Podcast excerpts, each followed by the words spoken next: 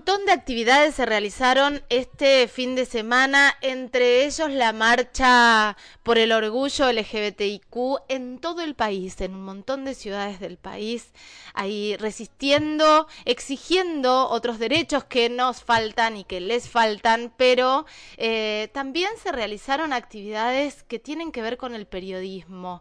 El segundo Festival Iberoamericano de Periodismo Narrativo eh, fue un exitazo, y no me gusta la palabra éxito, la detesto, pero en realidad en este caso fue un gran regalo para los periodistas, para los estudiantes, para las personas que se acercaron a alguna de las 25 actividades que se ofrecieron en San Carlos de Bariloche. Estamos en comunicación telefónica con Santiago Rey. Eh, él es periodista, por supuesto, y es el presidente de la Fundación Periodismo Patagónico. Santi, buen día. Hola, Caro, buen día. ¿Cómo estás? Gracias por el llamado. No, gracias a vos. Por supuesto que acá hacemos eh, radio con, con, lo atamos con alambre todo y ahora empezó un ruido, pero lo vamos a intentar sacar. Eh, Yo te escucho perfecto, ¿eh? Ah, perfecto. Entonces me quedo muy tranquila. Santi, ¿cómo fueron estos tres días, 2, 3 y 4 de noviembre? Fueron muy intensos. Eh, me gusta que en la presentación hayas mencionado entre las actividades también la marcha del orgullo porque porque hay algo de resistencia también en lo que estamos organizando desde la Fundación de Periodismo Patagónico en, esta región del país, eh, porque apelamos a eh, organizar encuentros, capacitaciones, eventos, tejer redes con medios, con periodistas, para poder sostener un periodismo ético de calidad situado desde los territorios que habitamos, eh, y hay en todo ese y en ese contexto de lo que está sucediendo y con lo que está este, la, posibilidad real de que nos abismemos en un momento muy difícil para el país el próximo 19 de diciembre con, con las elecciones y el riesgo que existe real sobre nuestra convivencia democrática, eh, la palabra resistencia nos representa en algún sentido. Entonces, ese link que hiciste entre las actividades no tiene que, únicamente que ver con la coincidencia de fechas para mí, sino también con, con lo que estamos tratando de generar. Sí, y se genera, y se genera desde, desde un profundo respeto por la humanidad y desde un profundo amor. Eso se vivió en la marcha y también eh, se transmite en todo lo que hicieron en, en esto, ¿no? En esta nave de no ficción. La verdad que sí, este, lo que nosotros recibimos por parte de quienes o bien son invitados como maestros o maestras de la crónica que vienen a compartir sus conocimientos, quienes, cronistas de distintas provincias del país, ha venido gente de Salta, de Tucumán, de Rosario, de Buenos Aires, de Corrientes, por supuesto de toda la Patagonia, hay quien se ha subido a un auto en Ushuaia y manejó cuatro días para llegar hasta, hasta Bariloche, eh, más de 500, 600 personas pasaron por estas 25 actividades que, que mencionabas recién. Es un encuentro de periodismo narrativo, fundamentalmente, aunque también abierto a nuevos formatos como el, el podcast, la performance, etcétera, eh, para eh, presentar, debatir, analizar cuestiones que tienen que ver con la generación de contenidos eh, periodísticos. Claro. En esta ocasión, ya te digo, por ejemplo, el año pasado estuvieron desde Cristian Alarcón hasta Martín Coan, Ana Cacopardo, por mencionar solo algunos. Este año estuvieron María O'Donnell, Gisela Busaniche, Sonia Budassi, el peruano Julio Villanueva Chang, el chileno Cristóbal Peña, Alejandra Matus, Roberto Hercher, es decir, grandes maestros y maestras del periodismo de toda América Latina.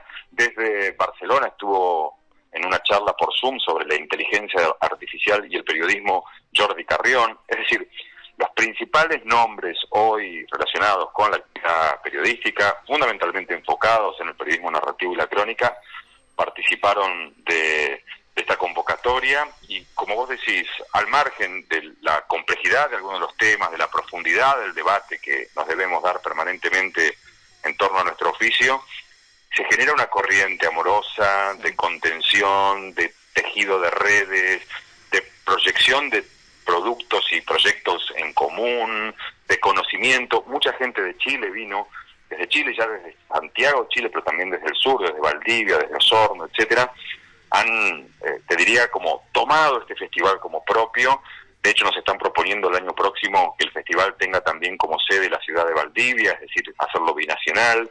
Eh, y yo creo, como vos, y te agradezco que lo hayas dicho, que todo eso no es posible sin una corriente afectiva que rodee que abrace a todos quienes participan. Eh, digamos, o tal vez sí, pero eh, estaría sometido ya a, la evaluación de los términos de más más más del, del marketing y del, mercado. Queremos, claro, queremos crecer, queremos que esto tenga sostenibilidad en el tiempo y para eso hay que hacerlo este, desde el punto desde un punto de vista económico sostenible, este, cosa que todavía no lo es, pero pero estamos muy comprometidos con nuestro oficio. Este, creemos que un periodismo mejor este, mejora las sociedades que integramos. Creemos que un periodismo ético, independiente y de calidad es necesario para este momento del país eh, y fundamentalmente motivados por, por eso lo, organizamos. Ahora, Santi, yo veía las actividades y todo es, eh, todo, todo te lleva al deslumbramiento, ¿no? Digo, las personas que ejercemos el periodismo, que comunicamos, que estamos en el día a día. Eh, mm. si, si entramos a la página de la Fundación de Periodismo Patagónico y vemos todas las actividades que había, em, inmediatamente se te genera un, un, una quietud adentro y decís, ah, pará, quiero entrar acá, quiero ver qué es esto. Por ejemplo, ¿no? Estamos hablando de la crónica al documental. Entonces ya estamos hablando de un lenguaje que empieza desde lo escrito a lo audiovisual, desde el documental a la crónica. Ah, mirá, mirá el proceso que podemos hacer. Me parece que todo lo que se está brindando desde este espacio, desde, desde la fundación y desde este, desde este festival, es animarnos al tiempo, a los procesos, disfrutar los procesos, ¿no? Sí, sí, sí, sí, totalmente. Eh, nosotros decimos efectivamente que la crónica tiene otros tiempos que el periodismo de actualización permanente, que, está muy bien y hay quienes lo ejercen con mucha calidad a pesar del apremio por entregar rápido una nota, pero nos negamos un poco a la dictadura del clickbait, ¿no? De esta cuestión de que de, cualquier forma y, y, al concepto de que eh, el principal valor del periodismo hoy es la inmediatez en función de esta competencia entre el periodismo y las redes sociales. Eh, para nosotros esto, digamos, es un es un eslogan que no nos que no nos interpela. O en todo caso que nos lleva a concluir que para nosotros es más importante tomarnos el tiempo necesario y que eh, los, los trabajos de crónica narrativa, de, periodismo narrativo, de crónica, los textos en definitiva sobre los que trabajamos sean más profundos, este, que tengan, que maduren positivamente con el con el tiempo, que sean trabajados en edición cuidadosamente. Eh, apostamos a ese tipo de periodismo. Yo creo que hay, digamos que no, no, no se trata de, eh, de, superar a, a, uno u otro o de que uno no exista. Hay, tiene que haber inevitablemente una convivencia pero creemos que en general la lentitud tiene mala fama ¿no? en el periodismo últimamente. Y sin embargo nosotros eh, apelamos a esa, a esa demora, digamos. En términos gastronómicos, sería, en vez de la comida chatarra y rápida, eh, sería un curanto. ¿no? Nosotros jugamos mucho con la idea del curanto y del periodismo curanto. El curanto es esa comida que eh, ancestralmente aquí en la región patagónica, en el sur, el pueblo mapuche eh, preparaba eh, con un hoyo muy profundo en la tierra, calentando las piedras, incluyendo la comida, tapando todo eso y esperando dos horas y media eh, a que el calor de las piedras cocine este, todos esos alimentos. Bueno, nosotros hacemos un periodismo parecido al curanto, porque es un periodismo de profundidad, que no nos gusta la superficialidad, no nos gustan los lugares comunes. Hacemos un periodismo lento, con y pagamos las consecuencias por eso, positivas y negativas, eh, e igual que el curanto. Hacemos un periodismo diverso, dentro del curanto entran eh, alimentos que se, que se entremezclan este, y a nosotros nos interesa también ese concepto de diversidad en la forma de encarar nuestro periodismo.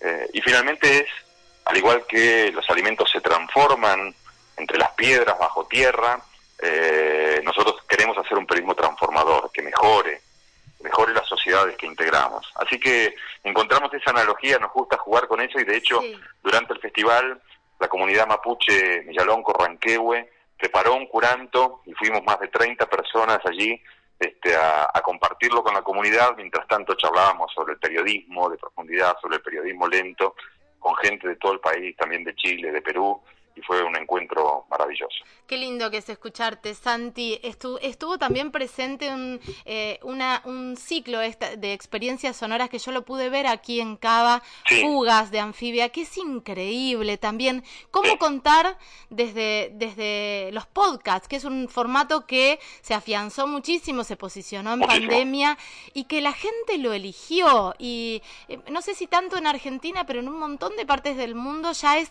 eh, ya, ya reemplaza la tele. El otro día con un amigo yo lo cargaba porque es un productor de televisión eh, que trabaja muchísimo y yo le decía, la tele ya es un taxi porque el Uber los arrasó.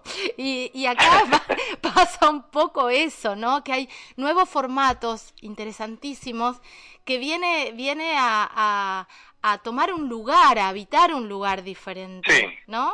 Sí, yo, yo tengo la sensación igual que hay audiencias para todo, digamos, ¿no? Pienso, por ejemplo, en el fenómeno de la pandemia en el que la televisión se volvió de nuevo imprescindible, ¿no? Sí. Sí, este, desde las plataformas por ahí. Yo hablaba como de la tele. Claro, claro, sí, exacto. Yo, yo, yo creo que hay siempre posibilidad de ampliar audiencias sin pensar que un formato constituye la muerte del otro, ¿no? De hecho, ¿Cuántas veces auguraron la muerte de la radio y nosotros estamos haciendo radio ahora? Sin embargo, te habían decretado ya el final y aquí estamos y amamos la radio y somos oyentes y hacedores de radio.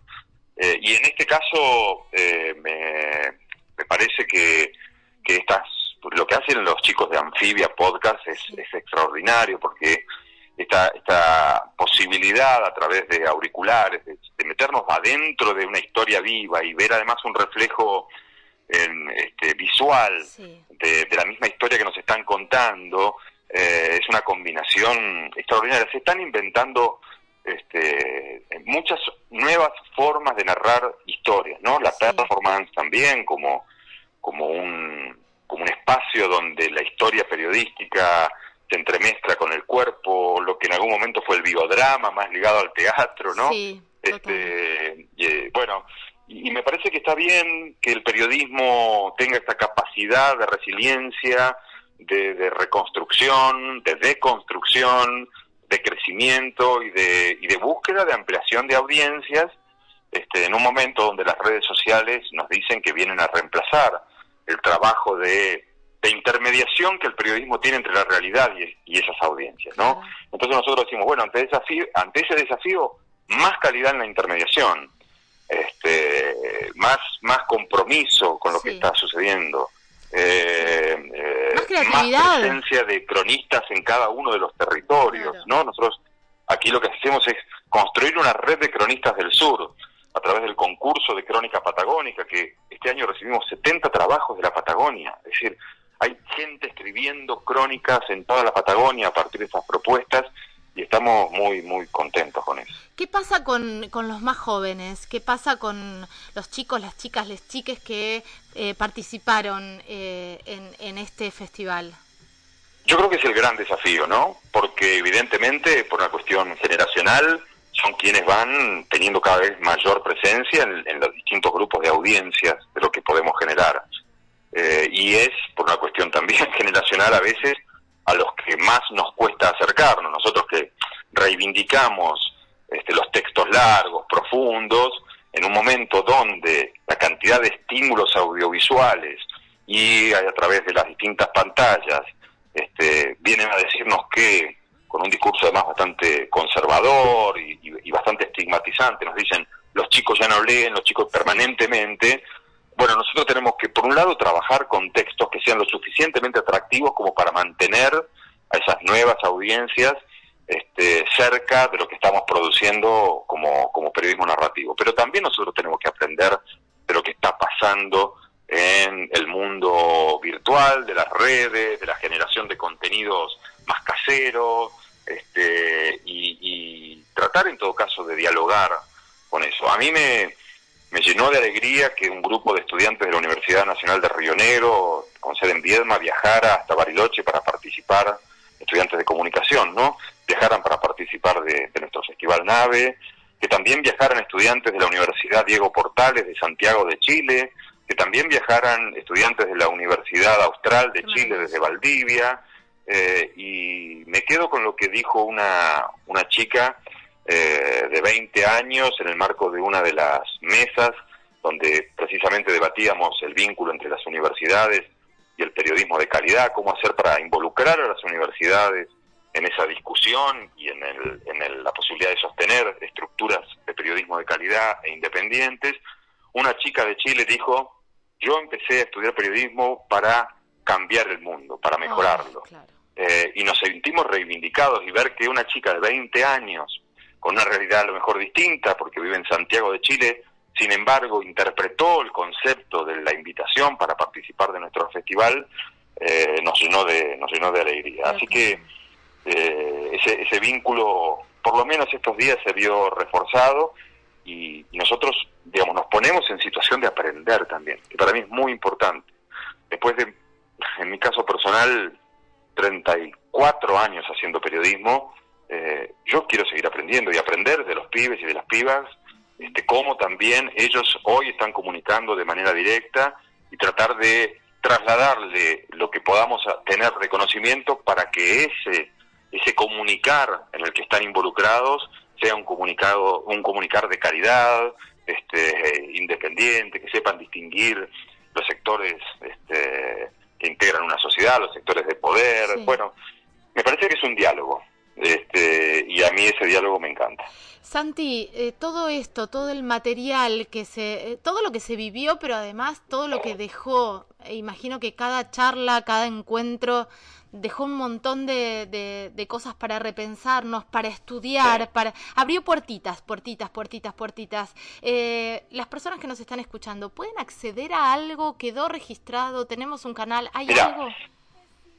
Eh, salió una muy linda nota en Infobae, muy linda en serio, porque además con mucho trabajo detrás, porque eh, hay referencias a cada una de las actividades. Nosotros vamos a ir publicando relatorías de las distintas actividades que colegas generosamente nos van a acercar. Eh, no vamos a compartir un registro audiovisual porque defendemos mucho la presencialidad después de lo que ha sido este, la, pandemia y la tendencia a todo virtualizarlo.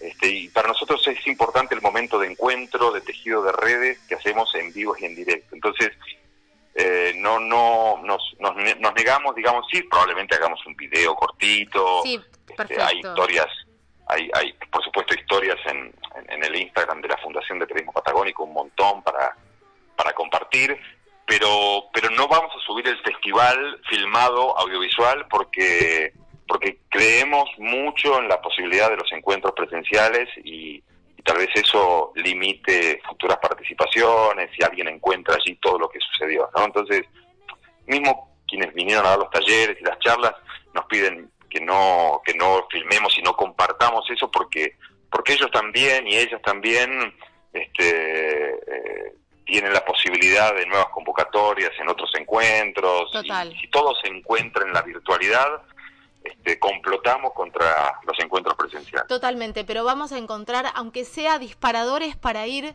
trabajando y para ir eh, interiorizándonos en un montón de temáticas que además supongo que a mucha gente le pasa que abre y, se fija en un título de una de las charlas y eso ya eh, le deja esta cosa de curiosidad. A ver qué es esto. Ah, no me lo imaginé. Ah, se puede ir por acá.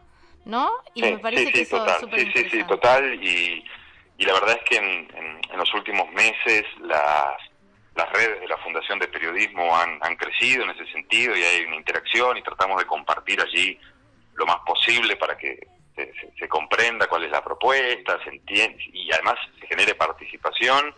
Eh, así que si siguen las, las redes de la Fundación de Periodismo Patagónico, ahí hay una, una actividad permanente compartiendo lo que, lo que hacemos, no solo en este encuentro anual de principios de noviembre, este, sino con las capacitaciones permanentes, con el concurso de crónica, con nuestra plataforma de periodismo narrativo, bueno, con todo lo que lo que estamos haciendo desde la Fundación. Periodismo Patagónico es el Instagram de la Fundación para que entren y vean todo, entra de verdad y, fíjate todas las posibilidades, todas las posibilidades que hay para, para ejercer el periodismo que, bueno, que a algunas personas nos gustan más, nos gusta más, que disfrutamos más y que, además eh, tienen, tienen esta cosa de mm, casi de inmortalidad, ¿no? Cada crónica mm. eh, eh, se sigue viviendo, sigue vigente, ¿no? No es este periodismo de actualidad que la nota que, dimos, que hicimos hace 10 minutos ya no tiene sentido, ya pierde sentido. Nos pasa un montón a los que hacemos programas de radio, de telediario, ¿no? En este caso, poder em, leer una, eh, una crónica o escribir una crónica y dentro de unos años eh, tomarla, volverla a leer y encontrar actualidad me parece que es muy valioso, ¿no? Sí, y, voy a hacer referencia a esa crónica profunda, tremenda, tan bien escrita que compartiste en nuestra plataforma en estos días, este, hace ya algunos meses, sobre un caso este, muy muy doloroso como fue el femicidio de Agostina allá en, México. Eh, ese, ese registro, como vos decís, queda, ¿no? Uno puede decir, bueno, se escribió, está ahí, se puede consultar, después siempre su circulación está atado a otras cuestiones que a veces superan al periodismo, que tienen que ver con la dinámica de las redes, con la capacidad que el autor, la autora o el medio tengan de volver a, instalar en agenda, etcétera, con los aniversarios de los hechos, etcétera. Pero lo importante es que aquello que está y que, y que quedó tenga calidad, tenga profundidad, tenga sensibilidad, así que sobre, sobre esos lineamientos, como decís, tratamos de trabajar. Santi, te mando un beso enorme. Ya eh, el universo mm, eh, conspirará para que nos crucemos presencialmente. eh, alguna vez sucederá. Sí, alguna vez sucederá. Un abrazo enorme a todas las personas que hicieron posible este segundo Festival Iberoamericano de Periodismo Narrativo. Increíble. Entren a las redes. Periodismo Patagónico, ahí vas a encontrar toda la información. Te mando un abrazo enorme, Santi. Gracias, Caro, sos muy generosa siempre. Te mando un beso. Un beso enorme. Santiago Rey, periodista, presidente de la Fundación de Periodismo Patagónico, charlando con nosotros aquí en Única Contenidos.